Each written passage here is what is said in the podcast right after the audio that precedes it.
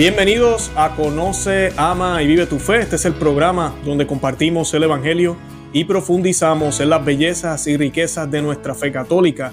Les habla su amigo y hermano Luis Román y quisiera recordarles que no podemos amar lo que no conocemos y que solo vivimos lo que amamos. En el día de hoy me acompaña una cara muy conocida de todos ustedes. Yo sé que muchos de ustedes conocen el canal y que no te la cuente. Me acompaña el ilustre padre Javier Olivera Rabasi, eh, a quien tengo un honor de tener hoy en el programa. Vamos a estar tratando el tema del Halloween. Antes de comenzar, yo quisiera darle la bienvenida oficialmente. Padre, ¿cómo está? ¿Cómo se encuentra? Muy buenas tardes, gracias Luis por invitarme. Un gusto estar aquí con, con la audiencia, intentando dar una mano en lo que se pueda. Excelente, muy bien, muy bien. Gracias, Padre, de verdad que sí. Yo antes de comenzar, como siempre hacemos, quisiéramos hacer una oración y que usted la dirija y así nos encomendamos al Señor y a la Santísima Virgen María. Cuando usted quiera, Padre. En nombre del Padre y del Hijo y del Espíritu Santo. Amén. Nos encomendamos a, especialmente al Espíritu Santo, la tercera persona de la Santísima Trinidad. Ven Espíritu Santo, llena los corazones de tus fieles, enciende en ellos el fuego de tu amor. Envía, Señor, tu Espíritu y renovarás la faz de la tierra. Oremos. Oh Dios, que has instruido nuestros corazones con las luces del Espíritu Santo, danos de gustar todo lo recto y bueno y gozar siempre de tus celestiales consuelos, por Jesucristo nuestro Señor. Amén. Ave María Purísima, sin, pecado, concebida. Muy bien, aquí estamos. Amén. Gracias, Padre, de verdad que sí. Pues, Padre, para comenzar, yo, yo quería eh, tocar este tema y me alegro que usted haya tomado, eh, haya aceptado la invitación en el día de hoy para hablar un poquito de qué es el Halloween. Hay muchas, eh, yo diría, malas ideas o concepciones de dónde viene. Unos dicen que es católico, otros dicen que no, que si los mm. católicos podemos celebrarlo, que si no podemos. Ah, ¿Qué nos puede decir de eso, padre? Bueno, siempre que llega cercano, cercano a fin de año, el mes de noviembre, siempre pasa algo parecido, ¿no? Con las antiguas generaciones o las nuevas generaciones. Nos llegan dos fechas muy, muy importantes, ¿no? Muy, pero muy importantes. Una es el primero de noviembre, concretamente la festividad de todos los santos, donde nosotros eh, intentamos celebrar a aquellos que se encuentran en la iglesia ya triunfantes, ¿no? Decimos que la iglesia es, triple, la iglesia militante, los que estamos aquí abajo todavía, militando, intentando ganarnos el cielo todavía, si es que Dios, Dios lo permite, la iglesia purgante, que el 2 de noviembre vamos a justamente a conmemorar nuestros fieles difuntos del purgatorio, que están sufriendo todavía las benditas amas del purgatorio. Y por último, la iglesia triunfante, primero de noviembre, la solemnidad de todos los santos, donde conmemoramos no a San Juan, a Santa Teresa, sino a todos, incluso a aquellos que no están canonizados, porque la gente sabe que eh, no toda aquella persona que no por estar canonizado una persona está en el cielo, o sea, es porque está en el cielo, está canonizado, ¿no? Y hay muchos otros que no, que no, lograron la, gloria de los altares acá en vida como, como ejemplo, como propuesta de parte de la iglesia militante para ser venerados, como, como gente que ha llegado al cielo ya. Y es ese día, el primero de noviembre, el Día de Todos los Santos, que nosotros conmemoramos esto. Lo cierto es que tenemos casi eh, a caballo de todo esto otra fecha conocidísima que es el día 31 de octubre, o sea, el día en la víspera de todos los santos, lo que conocemos como Halloween. Y no sé si, eh, bueno, en Hispanoamérica esto más bien tiene una especie de moda de, los las últimas décadas, pero que antiguamente yo cuando era chico, yo soy del año 1977, del siglo pasado ya, no era algo común, algo habitual que uno festejara o escuchara hablar de Halloween. Era más bien cosa de los, gringos, de los, de los yankees, decíamos acá. Eh, de las películas de Hollywood. Pero como que no se, no, se veía demasiado. Ahora lo cierto es que en Hispanoamérica cada vez se está viendo bastante más. ¿Y de dónde surge esto? Bueno, uno, el punto de vista histórico, muy rápidamente uno tiene que decir que la misma palabra Halloween significa como la víspera de los santos, ¿no? Mm, esto es una deformación, según dicen All Hallows Day, ¿no? Hallow en inglés antiguo viene a ser como una especie de aquello que es venerado, aquello que es santificado, en la actualidad como All Saints Day, ¿no?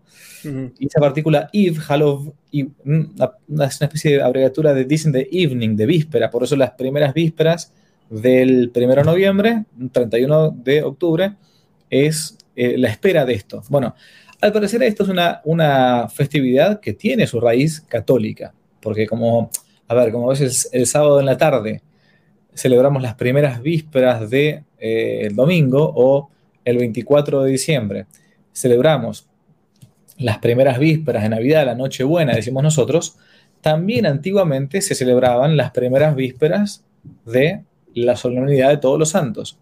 Lo que pasa es como muchas de estas cosas han, han ido poco a poco como paganizándose, se fueron, este, eh, como a veces uno puede decir, coca-colizando, digamos, eh, con el tema de la, parte, de la parte de la publicidad y todo, terminamos hoy, hoy por hoy con que la gente en general no sabe esto de que Halloween tuvo un origen católico, de hecho hay incluso en la liturgia católica estas primeras vísperas de todos los santos, y que poco a poco esto se fue deformando con, con mezcla de tradiciones paganas, con mezcla de tradiciones modernas, yo creo que claramente es una especie de como, como, como el demonio, es el mono de Dios, intenta imitar las cosas que, que Dios nuestro Señor, que la Santa Iglesia propone para, para, para la devoción, para el crecimiento espiritual. Esto ha terminado hoy por hoy una tontera de la calabaza, este, que no tiene nada que ver con, con, las cosas este, de, Irlanda, donde algunos dicen que habría nacido todo esto, de Escocia o Inglaterra.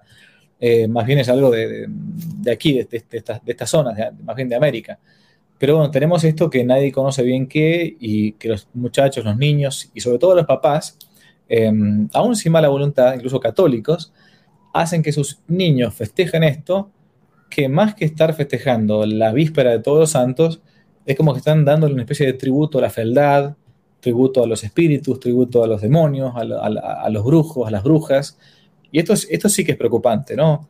Preocupante por el primero por el grado de ignorancia que puede haber en muchos católicos y después por el, por, el, por el festín que se hace el demonio con estas cosas, usando las cosas buenas, tergiversándolas en cosas malas, ¿no? Claro, claro.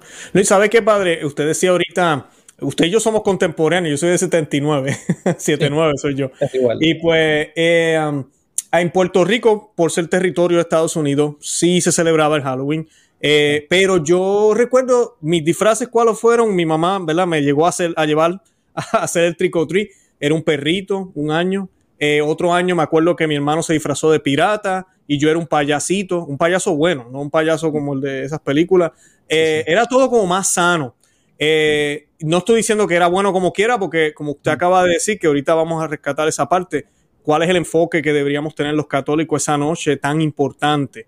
Porque no es accidente, yéndome por esa línea, como usted mencionaba ahorita, que Santa Claus justo sea en una fiesta importante, que el conejo de este conejito de, que, da huevos, yo no sé qué rayo, la relación que hay ahí con el conejo y, y los huevos, pero también es cuando en resurrección, en Pascua, el, un día, el día más importante del año, uh, tienes eh, ahora con el Día de Todos los Santos, pues entonces tienes eh, Halloween. Son como eh, todas las fiestas importantes, San Patrick, por ejemplo, San Patricio, que es tan importante. Aquí todo cerveza, el duende y el río Hudson de color verde.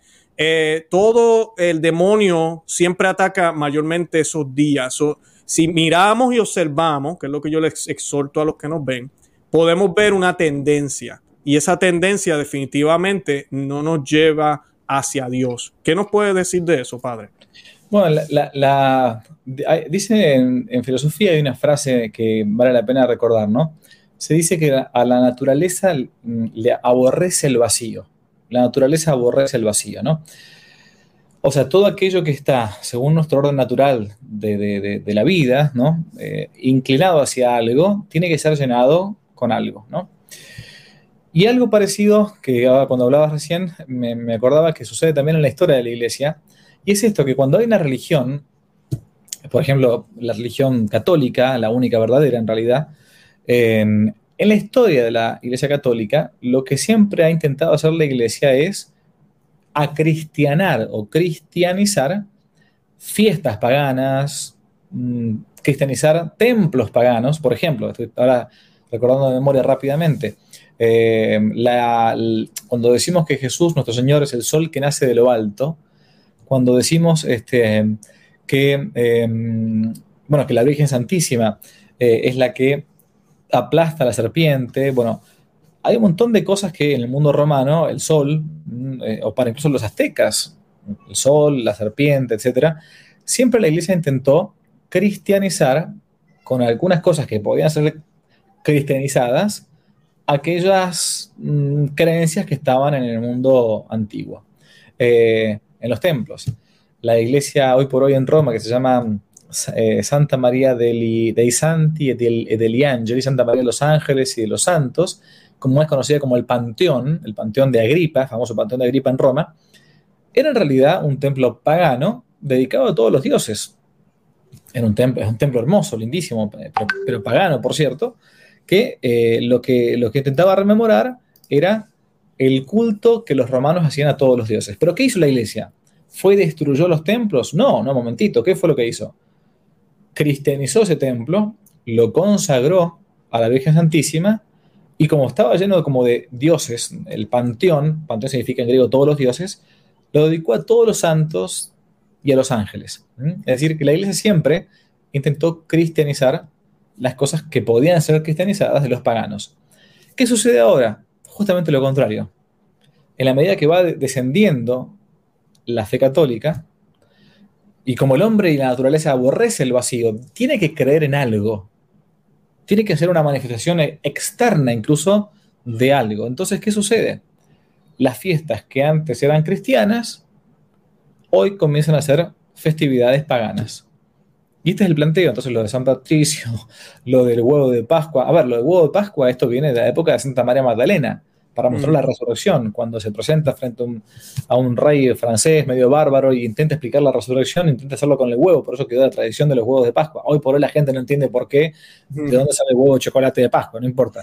Este, lo mismo Santa Claus, este, nosotros en realidad eh, es un santo verdadero, un, santo padre de la iglesia, de hecho, ¿no? Uno de los grandes, sí. Uno de los grandes. Este, bueno, eh, si no me equivoco, creo que, creo que es el, que le pega una cachetada a Arrio, pero no estoy todavía seguro. sí, sí, sí. Aunque dicen que no, que no pasó. Yo, yo creo que sí pasó. Me gusta creer que pasó. Yo también, y, se lo merecía si no lo hubiese hecho, lo bien merecido que estaba.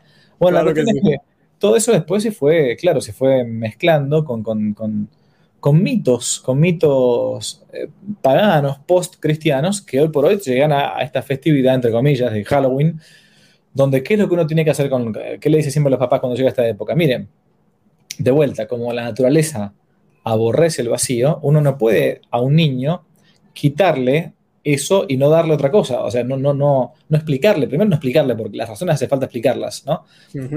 Muchas familias buenas lo que hacen es aprovechar eh, las primeras vísperas, el 31 de octubre o el 1 de noviembre, todos los santos, para que los chicos conozcan la vida de los santos, se disfracen de santos, cuenten los santos, entonces pueden ir a la puerta de alguien y contar la vida del santo. Yo conozco algunos niños que van a las, puertas de las casas, tocan la puerta y dicen, miren, Halloween no existe, es una mentira de los brujos y de Harry Potter. Yo les voy a contar a usted la vida de San Francisco de Asís, niño de 6 años, 7 años.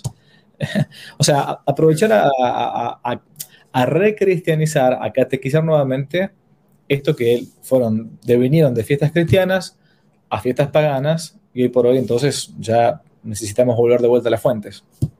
Claro. No, y sabe qué, padre, eh, es, ese es exactamente, creo que ya nos está dando la exhortación a que los católicos estamos llamados a recuperar lo que es eh, el Halloween de por sí, la noche de todo, la vigilia de todos los santos. Exacto. Eh, al igual que Navidad, ¿verdad? Estamos llamados a recuperar la Navidad, que ya hasta el nombre le quieren cambiar porque no tiene sentido, entonces ya son las fiestas de, lo, aquí le dicen los holidays, para no decir Christmas, ¿verdad? Con, con la misa del Señor. Eh, pero, pero algo que le quería eh, hacer la pregunta entonces, eh, ¿qué, podemos hacer? Usted ya dio una idea. ¿Qué puede hacer una familia católica hoy en día? La presión, el mercadeo, la publicidad, donde quiera. Eh, tal vez que pueda, esto va a ser una pregunta de dos, dos preguntas en una. ¿Qué puede hacer unos padres para no distraer, enfocar a sus hijos en lo que deberían estar enfocados, si son pequeños? ¿Y qué puede hacer un padre que tal vez ya cometió el error? Yo viví esto en un tiempo con mi hijo mayor, yo tengo un hijo de 21 y cuando él ya tenía unos 15 más o menos, yo me di cuenta que lo que estaba haciendo estaba mal. Eh, no era el Halloween del payasito y del, del, osito, él se disfrazaba de, con su cuchillo de sangre y sus cosas y era bien, bien feo. Y yo iba con él y lo apoyábamos en eso, eh, no teníamos ningún problema siendo católico. Eh, ya uno abre los ojos. ¿Qué hace también ese tipo de papá? Que ya tienes el adolescente, empieza uno a ver qué puede hacer uno para tampoco, ¿verdad?, alejarlo de la fe, pero, pero sí hay que decirle, ¿verdad?, qué, uno hace en esas, en esas situaciones. Usted como sacerdote, No hay cosa que, más libere a uno que la verdad, ¿no? El Señor Jesucristo nos dice eso, que solamente la verdad nos hace libre. Entonces, primera cosa es ser sincero, este, como papá, como mamá, si uno cometió ese error cuando era más joven, porque no sabía, bueno, porque puede ser, eso no, es más, ni siquiera se, imputaba como un pecado, porque uno ni siquiera sabía que estaba mal eso. Entonces no, no, no hay, Dios no, no, acusa nunca con conciencia retroactiva, o sea, hacia, hacia el pasado. Primero hablarles a los, a, los, a los, niños y decirles, miren, la verdad que papá y mamá en esto se equivocaron, no, no, no, estaba mal y, explicarles por qué. Bueno, por esto, porque esto en realidad era una fiesta cristiana y después se hizo como una cosa pagana. Y fíjate que, no es muy lindo esto de estar con un cuchillo, una bruja. Esto lo que termina atrayendo es o la violencia o, lo malo del ser humano o, en concreto, el demonio que existe, que es tan real como, como nosotros. O sea, nosotros somos de carne y hueso, pero el demonio es espiritual, es un, es un ángel caído. Entonces no conviene meternos en eso. Ahora, si queremos aprovechar a recristianizar esa fiesta, que nos fueron robadas, porque fueron robadas realmente. Aprovechemos a empezar a contarles a los niños la vida de los santos. Los niños no conocen los santos. La inmensa mayoría, más que los niños, la inmensa mayoría de los católicos no tienen la menor idea de la vida de los santos. Cuando antiguamente existía un pequeño librito llamado el Flos Santorum, que convirtió a un montón de santos. Eh, San Ignacio de Loyola, sin ir más lejos, se convirtió leyendo la vida de los santos, era un hombre más bien mundano, digamos, ¿no? Y leyendo una pequeña paginita cada día de, las narraciones de los grandes hechos de los santos, se, terminó convirtiendo él mismo en un santo. Entonces, primero explicarles, bueno, si papá y, papá se equivocaron, se equivocaron. No son ángeles, este, no son este Dios, no, no, no, no son la Inmaculada Concepción, este, nos podemos equivocar, perfecto. Y después enmendarse y tratar de para que no aborrezca la, naturaleza el vacío, tratar de rellenarle eso de la festividad de Halloween, lo que sea, como la verdadera, el verdadero Halloween que sería el, festejar las primeras vísperas o el primero de noviembre, la, fiesta de todos los santos, para que sepan que existen los santos, que hay que aspirar a la santidad que no por ser católico no se va al cielo, que no por ser este, mm, de, tal este país o de, tal costumbre religiosa, liturgia o lo que sea, me voy al cielo, no me puedo condenar tanto como cualquier hijo de vecino, entonces quiero ser santo. Eh, la santidad depende, obviamente, de la gracia de Dios, pero en gran parte de mi cooperación. El que te creó sin ti no te salvará sin ti, dice San Agustín, ¿no? Entonces, Dios tiene reservado un modo de santificación para cada uno, para Luis Román, para el padre Javier, para tu hijo, para quien sea.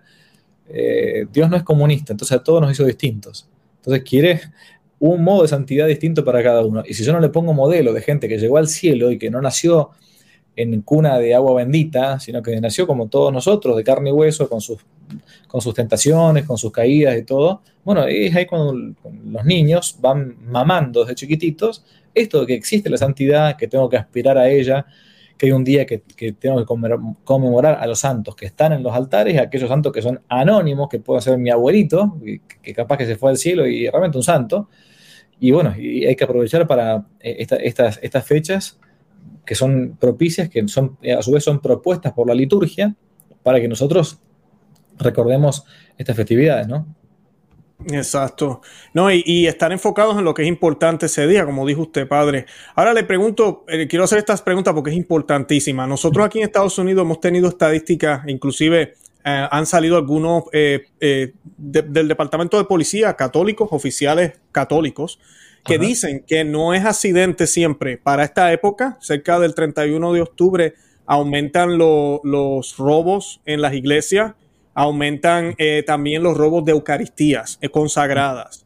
Eh, ya esto ya es, podríamos decir, es esa evolución maligna que ha tomado esta tendencia del mundo a, cambiar lo que era cristiano antes. Ya se ha ido a otro nivel. Ese es mi, también uno de mis argumentos con algunas personas. ya el Halloween no era lo, tal vez ese Halloween que no es bueno, sigue siendo del mundo y deberías estar enfocado en todos los santos pero ahora nos hemos ido ya a otro nivel. ¿Qué nos puede decir de eso, padre? Usted que es sacerdote y, tiene que cuidar también de su parroquia.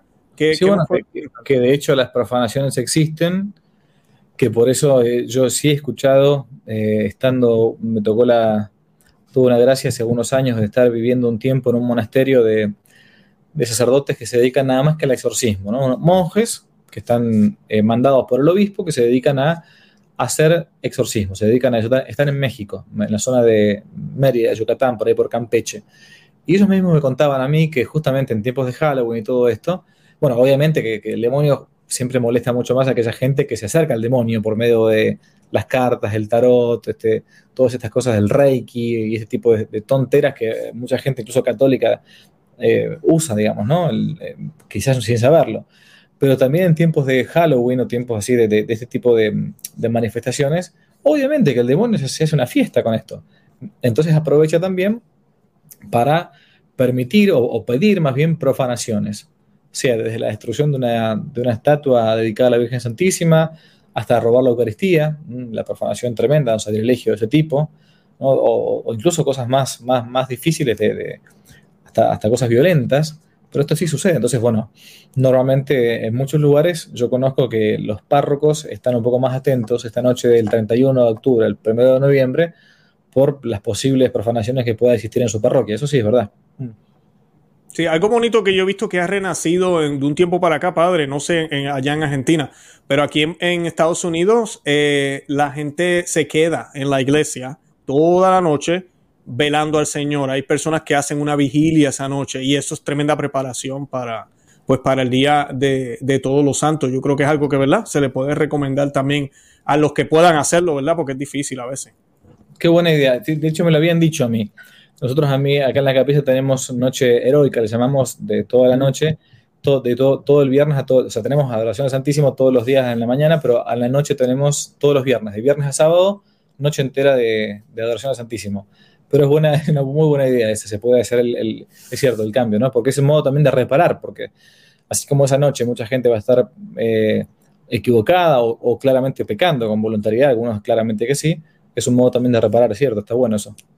Claro, Ahí, usted mencionó al principio, padre, eh, de, porque no es que estamos diciendo en el programa que disfrazarse es malo o ponerse una careta por cualquier cosa, pero usted mencionó algo, usted dijo, creo que dijo la oscuridad, mencionó lo, lo oscuro, eh, ¿por qué un cristiano no debería asociarse eh, a, lo que es oscuro, al miedo, a, tal vez inclusive a casi adorar la muerte o, atraído a la muerte? ¿Por qué? Pues ¿por qué no? si estamos protegidos por Cristo, ¿cuál es el miedo, no? Está bien, sí, estamos protegidos por Cristo, pero nuestro Señor es la, Él mismo es la luz, ¿no? La luz del mundo, ¿no? La luz vino a los hombres, ¿no? Y, y los hombres prefirieron las tinieblas a la luz. Por eso, si bien nosotros nos encontramos eh, en un mundo de, tinieblas, en este, como le decimos a la Virgen, en un valle de lágrimas, ¿no? Bueno, tenemos que intentar nosotros no mimetizarnos con el mundo, no, no oscurecer más el mundo, sino al contrario, iluminarlo con nuestras buenas obras, ¿no? La otra vez hablaba con una persona que me decía, padre, pero lo que usted propone es, este, es nadar contra la corriente. que sí, se trata de eso. justamente, o sea, la vida cristiana, bienvenidos al club, si queremos, ¿no? Se trata realmente de eso, o sea, de, nadar contra el mundo. Eh, la hermosa carta de Diogneto, esta este, famosa en, la patrística, digamos, ¿no? Dice que, bueno, que nosotros los cristianos somos, debemos ser como el alma para el cuerpo, lo que da vida, ¿no? Porque si empezamos poco a poco a perder, la, a perder el sabor, como dice el Evangelio, como la sal que pierde su sabor, ¿para qué sirve? Y sí, para ser pisoteada por los hombres. Entonces, en gran parte, hoy por hoy la iglesia está pisoteada por los hombres porque perdimos el sabor. O sea, perdimos aquello que nos, que nos distinguía en el mundo, ¿no? Porque somos mundanos. Terminamos siendo sacerdotes mundanos, terminamos siendo laicos mundanos, terminamos siendo pensando como piensa el mundo, haciendo lo que el mundo hace. No se trata de vivir en, una galaxia distinta, ¿no? Estamos en el mundo, pero no somos del mundo. No pertenecemos al mundo y tenemos que ser luz y no tiniebla para, el prójimo también, porque es una obra de caridad para el prójimo. Tratar de iluminar con mi vida y glorificar a Dios con mi vida para que los otros miren mis buenas obras y glorifiquen al Padre que está en los cielos, dice Jesús, ¿no? Pero bueno, sí, es, nadar contra corriente. Así mismo es, así mismo. Y mientras más temprano aceptemos eso, que, que no somos de este, vivimos en este mundo, pero no somos de este mundo, creo que vamos a caminar más firme porque sabemos exactamente quiénes somos. Somos hijos de Dios, hermanos de Cristo, ¿verdad? Porque somos bautizados, templos del Espíritu Santo. Eh, padre, ¿qué me puede decir de la muerte? Porque en algunos países también esos días mezclan y se celebra a la Santa Muerte. Y la gente a veces piensa que eso es algo católico. ¿Qué, me puede decir de eso? Si me espera nada más que un segundo, le voy a mostrar una cosa. No me corte. Dale, padre. Miren, yo acá tengo algo que tuve que sacarlo de la, de la biblioteca que tenía antes, la teca que la que tengo acá atrás, porque estaba un poco cansado de eh, responder eh, mensajes. Padre, ¿por qué usted tiene eso en la biblioteca? Bueno, ¿qué tenía yo? Voy a contar qué tengo. Mire, yo acá tengo a Felipe, yo lo llamo así porque no sé quién, es, quién ha sido, ¿no? Bueno, es el, es el cráneo de una persona que no sé si fue varón o fue mujer, que fue sacado de una fosa común cuando mi hermano era, eh, es médico y estaba estudiando anatomía. Y acá dice una frase famosa que yo le he puesto, mm, que dice así, pasa la escena de este mundo. Es una frase de San Pablo, el apóstol San Pablo, ¿no? Pasa la escena de este mundo significa que, la vida pasa como un soplo, así, rápidamente, ¿no? Eh, y uno dirá, bueno, ¿y padre por qué no está en un cementerio? Bueno, porque estaba en una fosa común, se lo dio a mi hermano, y yo he acostumbrado hace tiempo a aprovechar a rezar por, por esta alma si es que eh, llegó a salvarse en el purgatorio y si llegó al cielo, bueno, desde el cielo rezará por mí. Entonces aprovecharé que Felipe, como le llamo yo, rece por mí. La muerte es quizás el momento más importante de nuestra propia vida. De hecho, el 2 de noviembre ahora vamos a, tenemos la, la conmemoración de nuestros fieles difuntos. ¿Y por qué digo el momento más importante de nuestra vida? Porque el árbol cae para el lado en que está inclinado. ¿Mm? Venga ya la dulce muerte, venga el morir muy ligero, que muero porque no muero. Hmm. Eso decía Santa Teresa de Ávila, ¿no? Vivo sin vivir en mí, tan alta vida espero que muero porque no muero. Muero porque no muero. ¿Pero por qué? Dice, ¿qué, qué locos que son estos santos, ¿por qué están hablando de la muerte? No, no es que uno sea un morboso y uno esté alabando a la muerte en cuanto tal, ¿no? Esta tontera de la, Santa Muerte y todas estas cosas este, de vuelta, estas cosas eh, paganizantes, diabólicas realmente, que, a veces en muchos lugares se usa lo de la, Santa Muerte, en realidad de vuelta es algo cristiano. San Francisco de Asís, me acuerdo que se llamaba la hermana muerte, ¿no? La hermana muerte. ¿Por qué? ¿Y por qué digo que es el momento más importante de nuestra vida? Porque ahí se, se define mi eternidad se define si yo me voy para el cielo o me voy para el infierno. No hay una tercera vía. El purgatorio ya es ir camino al cielo, perfecto, pero tendré que pagar y sufrir. Pero se define mi vida ahí. Entonces, por eso es que eh, pensar, como dice el libro de sabiduría, piensa en tus postrimerías y nunca pecarás. Ah, claro, si yo me fuera a dormir todas las noches pensando que el día siguiente no me voy a despertar, y bueno, acá hay un famoso poema que es el Martín Fierro, que dice así, ¿no? Eh, no hay mejor que un buen susto para despertar a un mamado. Un mamado es un ebrio, un borracho, ¿no? O sea, no hay cosa como mejor que un buen susto para despertar a un tipo que está borracho, ¿no? Bueno, lo mismo pasa a nosotros. Nuestra vida a veces pasa como si fuera, como que estuviésemos ebrios, borrachos como que bueno, que todo pasa y bueno, mañana me voy a despertar de vuelta y pasado mañana lo mismo y, tengo que conseguir dinero para esto y mañana y programo las vacaciones para el año que viene y, el trabajo y la salida. Un momentito. Nadie puede saber si va a estar vivo mañana, ni dentro de un segundo. Por eso quien, quien vive de cara a la muerte, vive feliz, porque no se toma demasiado en serio esta vida. La única vida que hay que tomarse en serio es la otra, la que viene después. Chesterton decía que los paganos, los ateos, los ateos, decía él, se toman tan en serio esta vida porque creen que es la única que tienen. Hmm. entonces se aferran a esa vida como si, claro, si yo, yo a veces, muchas veces pensé, si yo fuera ateo, me agarraría a esta vida con uñas y dientes, desesperado, y que no me la saquen, que no me vaya a morir, que que si viene una peste, una enfermedad, que me pongan todas las cosas que sea dentro del cuerpo, no sea cosa que me muera. ¿Por qué? Y porque si es la única que tengo, la quiero conservar. Pero como la muerte es simplemente un paso para aquella vida eterna, que en realidad comienza desde el momento en que Dios infunde el alma en nuestro cuerpo. Ahí comienza ya, está hecha de acá para la eternidad. Después veremos a cuál de las dos eternidades va. Bueno, es importante la meditación acerca de la muerte, desde el punto de vista cristiano, y no desde el punto de vista como algunos hacen de estas, decíamos, estas festividades medio paganas, la Santa Muerte y qué sé yo, que son todas cosas realmente diabólicas, diabólicas. Pero bueno, eh, has tocado un tema que me fascina, que me apasiona. Yo tengo hace mucho tiempo en mi, en mi mesa de luz un librito que a mí me ayudó eh, en mi conversión, diría, porque yo no era practicante, pero ese fue el libro que me cambió la vida, me cambió la vida, que fue el libro de San Alfonso María de Ligorio. Todavía está en mi mesa de luz en mi habitación que se llama Preparación para la Muerte, mm. donde va contando pequeñas historias cortitas eh, o, va haciendo meditaciones sobre la muerte. En una o dos paginitas antes de dormirse, se levanta un poco mejor cada día. Eh, eh, este, preparación para la muerte. Lo recomiendo mucho. Qué bien, qué bien. Padre, gracias por eso, de verdad que sí. los otros días que nosotros hablábamos, hablamos de la muerte un poquito en el programa, yo le recordaba a las personas lo que San Pablo dijo, ¿verdad? Que en Cristo encuentro vida y la muerte entonces es ganancia. Eh, esa es la manera cristiana de mirar la muerte, no de una manera como hacen, ¿verdad? En estos días, por ejemplo, los jovencitos que nos escuchan, los adultos también, no, vamos a, jugar estos juegos, ¿verdad? Eh, vamos a leer las cartas para tratar de hablar con los muertos y los espíritus. Eh, esa no es la manera católica de ver la muerte, como si pudiéramos dominar algo que realmente no es un misterio en cierto sentido y es un paso, como usted muy bien explicó. Eh, padre, para concluir, ¿qué le exhorta entonces a las personas para enfocarse realmente en lo que debe ser la fiesta de todos los santos y el Día de los Fieles Difuntos?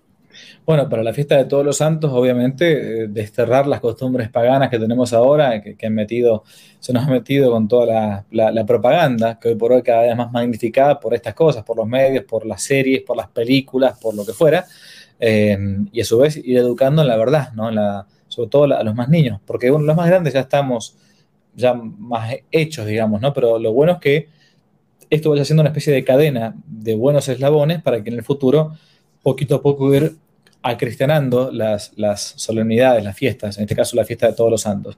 O sea, no salir a pedir caramelo, entonces, padre. no salir a pedir caramelo. lleven, estampitas o den estampitas. Cuando un niño venga a su casa a pedirle caramelo, ¿cómo no? Pero esto hoy es el día de todos los santos, así que aquí está este, la solemnidad de todos los santos, una, una, estampita y, contarle la vida en dos, 30 segundos. ¿Sabes quién fue San Francisco, Santa Clara, Santo Tomás de Aquino, San Pablo? Que el niño muchas veces mm, captan mejor lo sobrenatural que nosotros. Y respecto a todos los difuntos, los difuntos aprovechar el día 2 de noviembre es un día para rezar por nuestros muertos, si es posible incluso ir a un cementerio, una práctica que incluso este, está indulgenciada, en este caso, el Día de los Fieles Difuntos, ¿no? Eh, cuando uno va a un cementerio, mm, no sale igual de lo que entró. Es cierto que uno puede ir triste porque está su familiar, su madre, su padre, su abuelo, lo que fuere, pero es imposible que una persona no piense, aún la más atea, en ese momento que es la muerte, el fin de al menos esta vida terrenal. Y por lo tanto, es imposible que no piense cómo está viviendo, porque aún el más ateo sabe que algo tiene que haber después, algo tiene que haber. Entonces aprovechar esta conmemoración de los fieles difuntos también para, si es posible, rezar, hacer rezar misas, es algo muy bueno, muy piadoso, muy, muy recomendable. El sacrificio más grande que uno puede hacer por un alma del purgatorio no es un ayuno, no es usted eh, un rosario, que está todo muy bien y hay que hacerlo, pero si pudiera ofrecer, pedir en las misas por nuestros fieles difuntos, es una obra de misericordia gigantesca, una de las obras de misericordia espirituales, ¿no? Rezar por nuestros vivos y por nuestros muertos. Así que aprovechar estas dos grandes fiestas que tenemos para ir creciendo un poco más en nuestra vida cristiana. Excelente, excelente. Bueno, padre, de verdad que le agradezco que haya aceptado la invitación, eh, que haya estado con nosotros aquí. Yo quiero soltarle a los que nos están viendo, si es la primera vez que ven al padre Javier Olivera eh, Rabasi, no lo conocían, él tiene un canal en YouTube que se llama Que no te la cuenten eh, o que no te la cuente. Y pues eh, el canal es excelente. Yo siempre le digo a él que es mi canal favorito, que es el mejor canal de YouTube, y él entonces dice molesta y ahí empezamos. Pero de verdad que es uno de mis canales favoritos en YouTube, lo sigo muchísimo y tiene material excelente. También los invito a que vean los programas que hemos hecho con él. No es la primera vez que él está conmigo. En Conoce, Ama y Vive tu Fe ha, habido, ha sido ya bastante tiempo. Yo creo desde la última vez que estuvo conmigo. Hablamos mm. de la Reina Isabel, tuvimos un programa de la Reina Isabel y tuvimos otro de las verdades de las mentiras negras, creo que eh, como le llaman, ¿no? Eh, sobre el libro. Sí, ahí hablamos un poco, los que no saben, que no te la cuentes, son tres tomos, ¿no? Si no me equivoco. sí, tres tomos. tres tomos son, son, son, libros y pues son excelentes también. Los invito a que busquen toda esa información. Yo la voy a colocar en la descripción de este programa para que aprendan un poco de apologética histórica, ¿verdad? Y pues nada, padre, yo con eso me despido. Yo quiero, ¿verdad? No puedo irme sin pedirle que nos dé la bendición a mí, a la audiencia, y con eso nos vamos.